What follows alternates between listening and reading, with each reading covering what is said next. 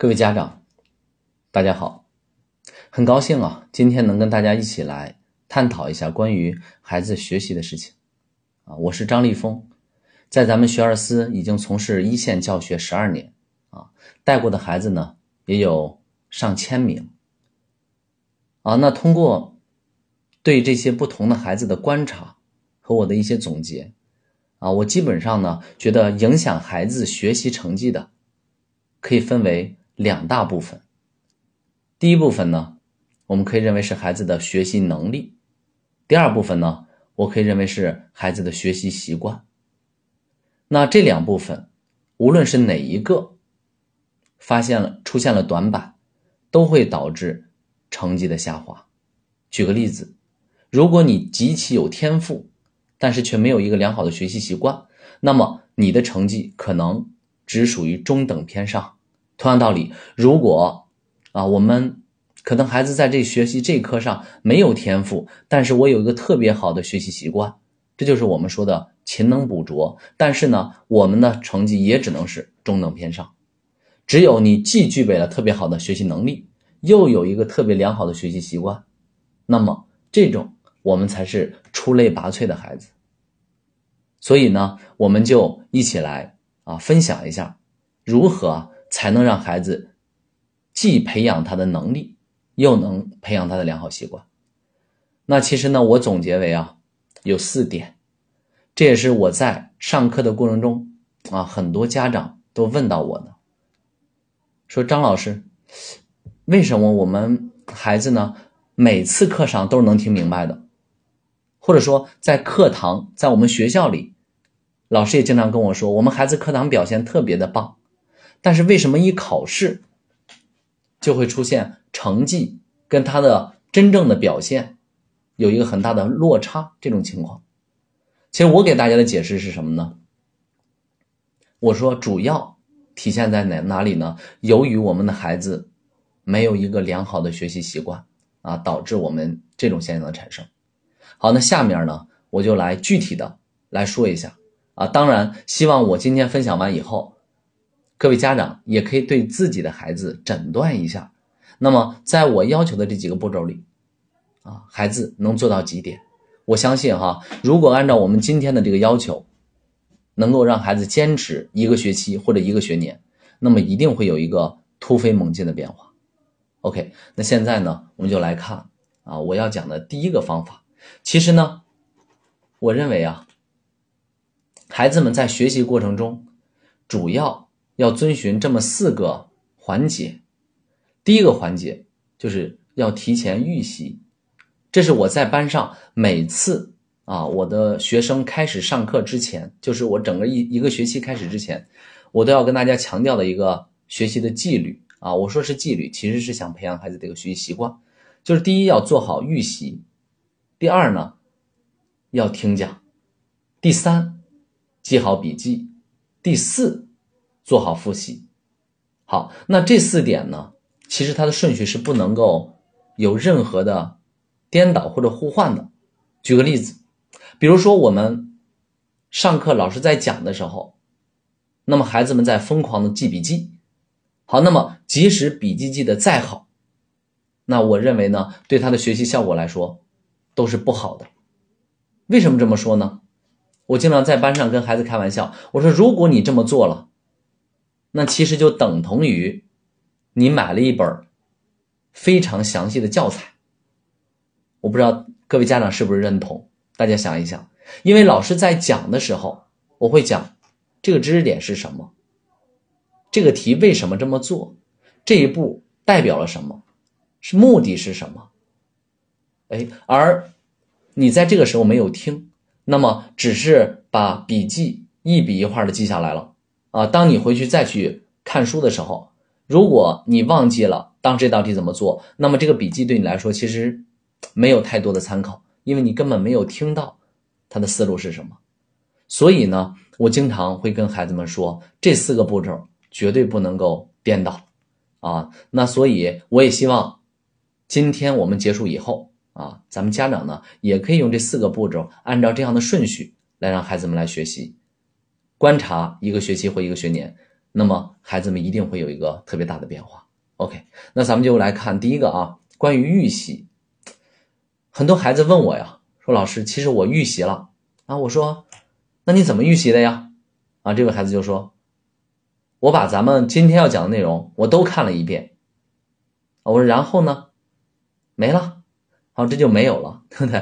啊，我相信呢，可能大家哈，家长们看到这种情况，肯定就会开始批评孩子了。对不对？其实呢，我觉得这个问题不在于孩子，而是咱们没有给到孩子一个比较科学的指导啊。所以呢，其实都说哈，医不自医啊，也就是说自己的孩子其实大家没有那个耐心去教他。但是呢，我也希望啊，大家能记住我这句话：其实教育孩子的过程是每一位家长自我修行的一个过程啊。就是其实你就是孩子一个最好的榜样，你只有做到了耐心啊，做到了。踏实啊，能够沉得下心去做一些东西，那么孩子们呢，同样的，他也可以沉下心来去做一些东西。而我们家长在这个过程中要做的是什么呢？就是指导孩子，给他一些比较科学的建议。好，那关于预习呢，我们就来看一看我们怎么去给孩子一个指导的建议。其实关于预习啊，我觉得应该分为三个步骤。第一个步骤呢，就是要妥善的安排自己的时间。什么意思呢？因为预习肯定是新的知识，对孩子们来说，你要让孩子自己完全把它学透，这是不太现实的啊。所以呢，就不需要老师了那样，对吧？所以呢，我建议啊，应该做到这个这么几个三点啊，就这么几个点啊。第一个就是我们一般呢会在前一天把第二天要预习的课程看一遍啊，因为这种情况下，孩子们才会保持记忆的比较深刻。啊，如果比如说我周一我预习了一下我周末要上的辅导班的课程，啊，那其实呢这样的话效果不是特别好，因为记忆本身就是有一个曲线的，啊，所以呢我们要安排好咱们预习的时间。第二个呢就是要根据课程的难度合理安排时间的长短，这个我相信大家都能理解。就是比如说我们今天这个知识点是比较难的，那我们可以。花费多一点的时间。好，那在这一节课里边，某一道题或者某一种类型的题是比较难的，你可以在它上面花相对比较多的一些精力，而不是要什么呢？大锅饭啊，每一道题啊，反正我看一遍就得了。就像我刚才我说的，我那个孩子哈。第三个呀，就是要选择自己吃力的那个重点来重点复习啊。同样，我们在认识到它是个重点以后。如果我经过了预习没有把它搞定，那么我们可以把它用标记记起来，啊，来第二天听课的时候，我们有目的的去听这个重点，啊，这是我关于妥善安排时间啊给大家的一个建议。那第二个呢，就是预习的时候一定要明确你的学习目的是什么。有好多孩子啊，就像我刚才说的，他只是为了预习而预习。把书看一遍，就算 OK 了。其实呢，并不是。我们一定要明确我们的目的。那我们的目的是什么呢？我觉得可以分成两个部分啊。第一个部分呢，我觉得学习的目的啊，预习的目的啊，主要是为了第二天的知识点打基础。比如说，我们第二天要用到以前相关的知识点了，那么我就可以把以前那个相关的知识点。先熟悉一下，那个是我们以前就学过的。好，那么这么做的目的是什么呢？你就不会在课上当堂当老师提到它的时候，懵懵的感觉啊。那这样的话呢，整个节奏就被打乱了。你永远比别人会慢一个节拍，因为当别人去学习新的知识的时候，你还停留在去复习以前的知识啊。这是我们第一个目的。第二个目的呢，就是要明确本讲的重点和难点是什么。好，那这么做的目的呢，主要是你能够带着问题去听课，达到有的放矢啊。那这样呢，就可以让我们的学习整个是 事半功倍的。也就是说，你只要哎花一半的力量，但你却可以达到意外的效果啊。这是我觉得第二点，要明确你预习的目的是什么。而第三点呢，就是在预习的过程中，要把看、做和思考。结合起来，什么意思呢？看就是我们要把内容看一遍，把重点勾勒出来，啊，然后呢，把我们以前需要用的知识补上来，啊，这是我们的看。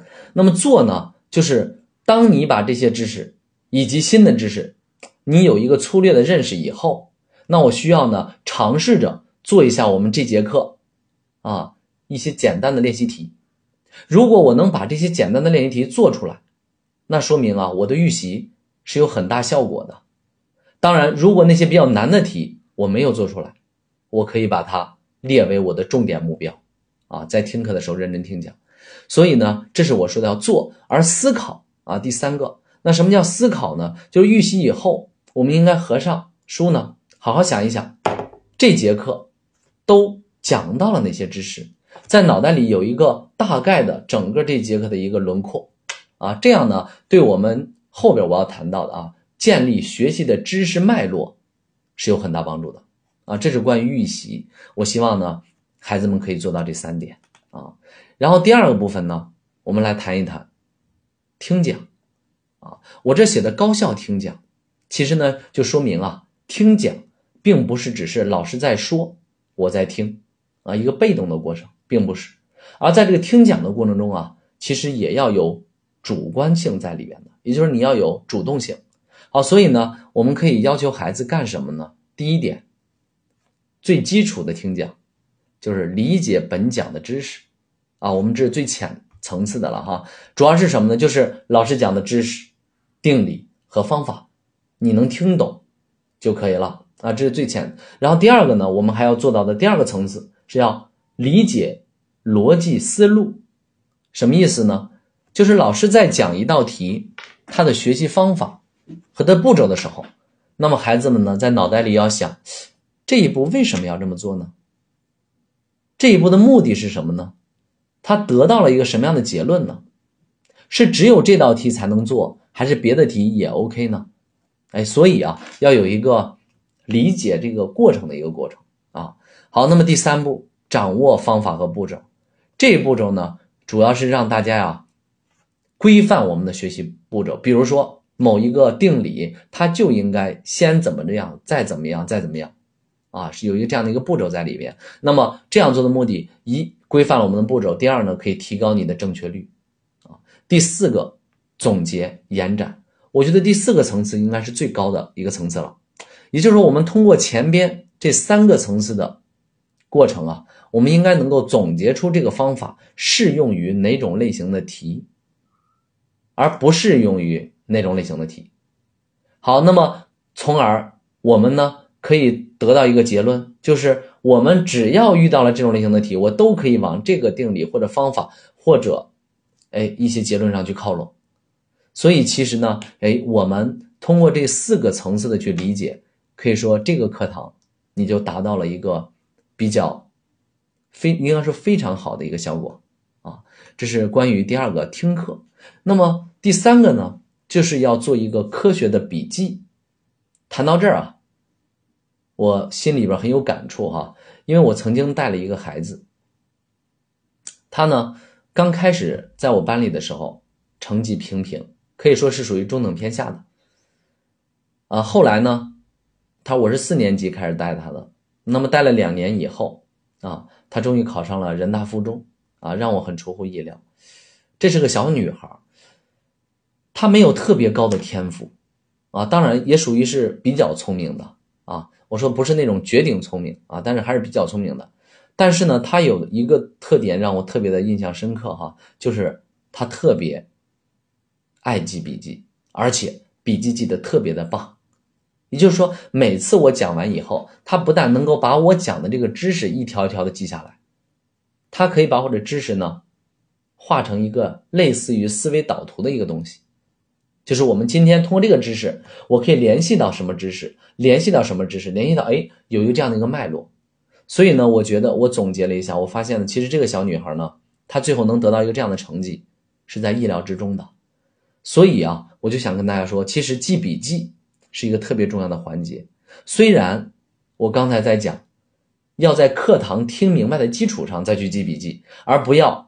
老师在写，你在抄，这是两个不一样的概念啊。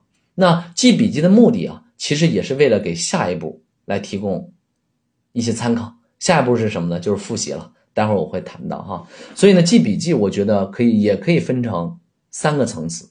第一个呢，就是梳理框架，也就是说，老师在这节课讲的这个知识点是什么，我们可以把它梳理出来。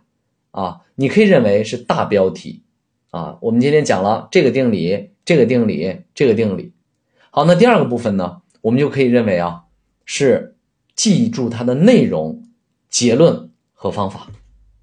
具体一点讲，也就是说，我们把刚才那个大的标题下，比如说我们讲到了燕尾模型，啊，但比如说我们讲到了蝴蝶模型，啊，比如说我们讲到了多次相遇。好，那么这个时候孩子的脑海里。应该是存在了一个轮廓，但是呢，还没有到达能够具体去运用的地步。那么第二个就打就要求我们这么去做了。那么燕尾定理是什么内容呢？蝴蝶模型是什么内容呢？多次相遇是什么内容？或者用什么方法解决呢？哎，这就需要在第二个层次来列出来。好，那么第三个层次，这也是最重要，也是最难做到的一个层次，标出重难点。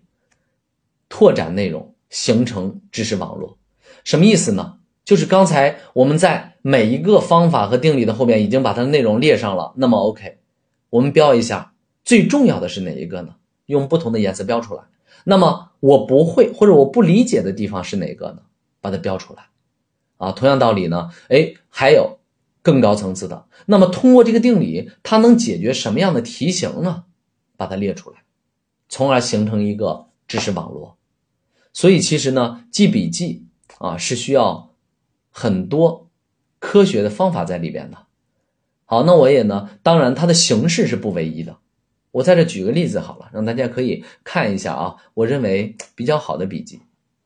比如说，这就类似于一个思维导图，用不同的颜色表示了不同的区域，然后呢，每一个分支啊都是比较明白的。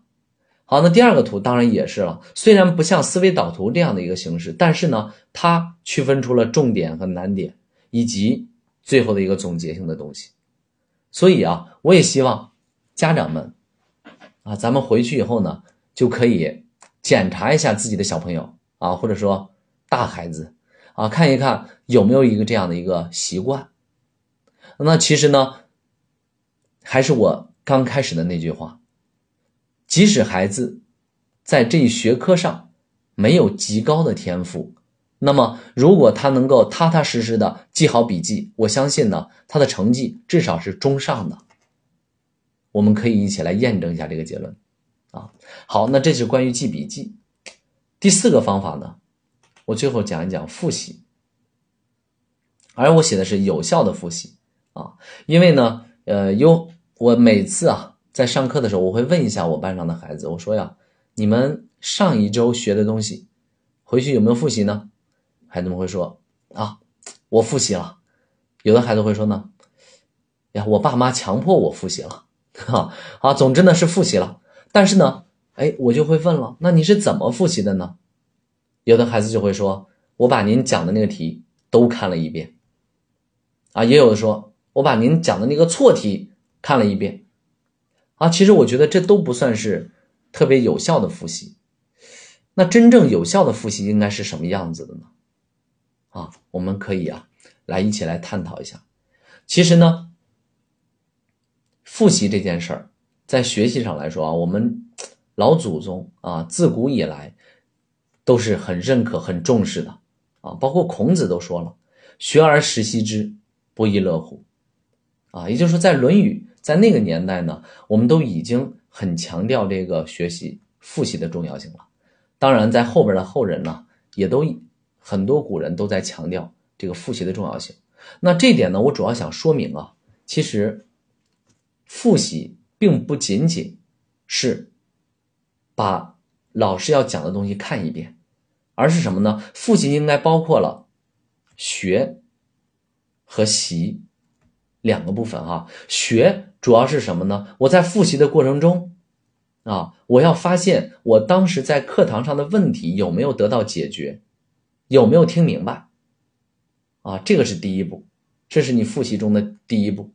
那第二步呢？习习是指什么意思呢？无间断的，也就是说，我把我做错的题，或者当时觉得比较难、不太懂的题，要通过一个不断的、反复的啊练习，来把它熟练，然后把它消化、吸收，变成自己的东西。啊，所以呢，我认为啊，复习或者说有效的复习应该是两部分。第一部分呢，是发现你当时的问题是什么，回忆一下；然后第二部分是通过不断的强化来把你当时的问题弱化解决。这是复习的一个有效的一个步骤啊。当然呢，我们以前还说叫温故而知新，可以为师矣啊，也是在强调复习的重要性。但是呢，我在这儿啊，也想谈一下我的理解啊。其实呢，有好多孩子觉得温故是看以前的东西，知新呢是看预习，但是并不是啊。其实我们所说的这个温故知新啊，是指什么呢？我们在学习以前学到的东西的时候，又得到了新的想法，得到了新的感悟啊。也就是说，你又突然发现啊，原来这道题还可以这么做。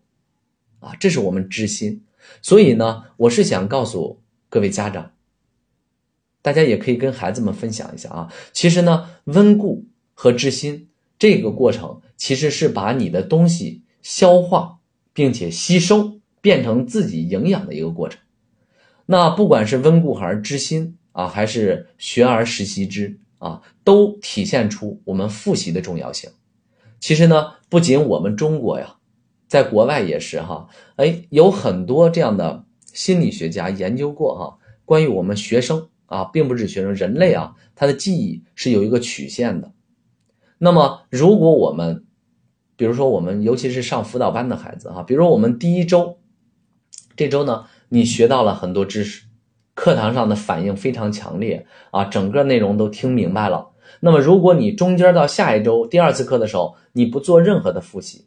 那么，如果你能记住百分之七十，已经很棒了。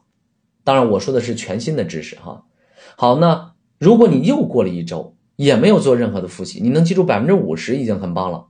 如果你一个月不再看它，我相信当时讲的是什么，你都要花一点时间来思考。所以呢，我不知道大家呀有没有关注过自己的孩子，有没有存在这种情况？其实有好多家长，我非常的理解。大家想让孩子们成绩好啊，想，应该说花了很多财力、物力和人力来陪孩子复习、来学习，但是呢，其实达到的效果并不是你想要的。那么原因就是我刚才说的，大家反思一下，是不是咱们只把精力花在了让孩子去学，但是呢，并没有关注或者并没有陪着孩子让你再去复习。这就是我要给大家强调的哈，哎，如果你能做到了这个复习的过程，啊，那我们的学习就会事半功倍了。那从现在开始呢，我希望呢，哎，大家回去就应该抓孩子的复习。所以呢，知识啊是一个不断巩固、加深理解的过程。好，那在这儿呢，我就想解释一下我最初抛出的那个问题了：为什么有很多孩子在学习的时候？总是感觉课堂反应是非很棒的，啊，那么但是一考试就出现了成绩跟他的状态跟他平时的表现是不一致的啊。我觉得呢，第一个就是我刚才我左边这个写的了，四个顺序是不能乱的哈。哎，因为预习、听讲、笔记，然后复习这四个过程如果乱了，其实呢是没有太好的学习效果的啊。我刚才解释过了，老师在写的时候。老师在讲的时候，你在抄笔记，或者说呢，你没有记笔记，那你复习的时候是不是就不行了？我没有得到参考啊，所以呢，大家一定要按这四个顺序来。第二个，我要强调的一个重点，也是整个咱们这次分享，我想强调给大家的一个点，就是什么呢？听懂不是学会，因为大家千万不要觉得啊，我跟着孩子学习的时候啊，我在后边坐着哈，我看到我们的孩子今天表现特别踊跃。啊，所有的题都听明白了，那其实并不是他真的学会了。我在我班上跟家长说啊，跟孩子说的时候，我就是这样，我说呀，一个好的老师能让孩子听明白，这是一个最基本的要求了，因为我们都是中国人啊，都在说汉语，对不对？那么其实孩子听明白，这是很正常的，但是呢，并没有完全变成他的东西啊。我经常会以一个例子来形容，就像这张图片上，大家会发现哈，其实呢，就像小朋友在学骑自行车，我们在课堂上帮助孩子们把这道题做对。把这个定理教会他，把这个方法告诉他，就相当于呢，我就老师，就是这个图片中的妈妈，啊，我在扶着孩子骑自行车，那当然孩子是很有安全感的，啊，他会感觉啊，我自己好像会骑自行车了，对吧？但是呢，当我们有一天我松开了手，那么孩子就会摔倒，他一定会有一个这样的过程，那说明什么呢？他还没有变成自己的一个技能。啊那么这个过程该怎么样去处理呢？就是我说的，一定要在过不但把课上的东西要听明白了，而且课下呢要通过不断的复习、不断的练习，来把这个题变成自己的东西。也就是说，从听懂到学会，中间是有一个鸿沟的。那么怎么样来越过这个鸿沟呢？它的桥梁是什么呢？就是复习。和练习，好，那么达到什么程度我才算是掌握了呢？就是老师做的这讲的这道题，如果你能把同种类型的题三道或五道都能够正确的解答出来，那基本上就变成你的东西了。所以这个时候，我相信你就不用再去学习了，就跟学自行车一样，刚开始爸爸妈妈扶着你，然后呢松开以后你摔倒了。那通过我不同的、不停的尝试，不停的尝试，最后呢，我终于会骑了。那么这个时候，这个技能就永远的属于你了。那这个时候呢，就算我十年、十五年啊，我不骑自行车，那么当有一天我再拿起自行车的时候，虽然我还是有些生疏，但是我可以马上进入状态，骑着自行车。这就是我要说的呀。那我们会发现。学习是一样的一个过程。当你真的把这个东西变成自己的时候，你就不需要再去巩固它。只不过呢，可能若干年以后，你一看这道题，你会发现，哦，是有点不生疏了。但是我知道它该怎么做，啊，这就是我要跟大家分享的一个比较重要的一个点哈。当然，最后呢，我还要跟大家说一句啊，我当时在我的学生中啊，我给他们说了一个。大家认为很崩溃的一个学习理论，我说呢，学习是一个在痛苦中上升的过程，啊，什么意思呢？就是如果某一节课或者某一个章节，你觉得学习起来很痛苦、很难受，啊，那么其实呢，你真的学到了东西。我们应该克服这种痛苦，克服这种难受，这个时候你才真正的在进步。啊，那如果整个一节课下来，你会发现哇，这题不用老师讲，我完全可以自己搞定它。那是不是说明我们这节课其实没有学到东西呢？对吧？所以啊，呃，我经常举了一个最简单的例子啊，我说，小朋友们，比如说你在我一年级的时候，你觉得超难、超难、超难的题，当时很痛苦、接近崩溃的题。举个例子，六乘六等于几？哇，当然了，有同学说老师太难了吧，因为六乘六一年级还没有学呢，对吧？但是呢，对于现在啊，比如说你现在是六年级或者初中甚至高中了，那六乘六等于几？是不是就觉得太 easy 太简单了，对不对？好，那么这是怎么样的一一个过程呢？其实就是你当时学的时候就觉得很痛苦很痛苦，但是已经变成你的东西了，已经内化在你的心里。而当你再去看到它的时候，你已经觉得它很简单了。所以呢，我想啊，说这个例子的目的，我想告诉大家什么呢？要告诉孩子，调整好自己的心态。也就是说，我这节课觉得难，其实才是我真正要提升的地方。这节课我觉得简单，反而我觉得呢，是我们。需要反思一下的啊，这那么这是不是我已经掌握了？我是不是可以不用太去花过多的精力来搞定它了呢？好，所以呢，我希望哈今天的分享能够对大家有所帮助，好不好？当然，如果大家有任何的问题哈，还可以呢关注我们的科学家长观的公众号啊，也可以呢关注我们旁边这个大海小书童的个人微信号啊，您把您的意见传达给小书童啊，我呢跟我们的小书童呢就在一起啊，可以作为您的一个解答。当然，我相信哈，嗯。可能镜头前面有很多孩子，真的就是我当时带过的一些孩子啊，因为他们现在已经上初中和高中了。如果你们看到了我，啊，也希望呢能够多通过这样的一个方式来跟我传达一些问题或者建议。好，那我们今天呢就分享到这里，谢谢大家，好好休息。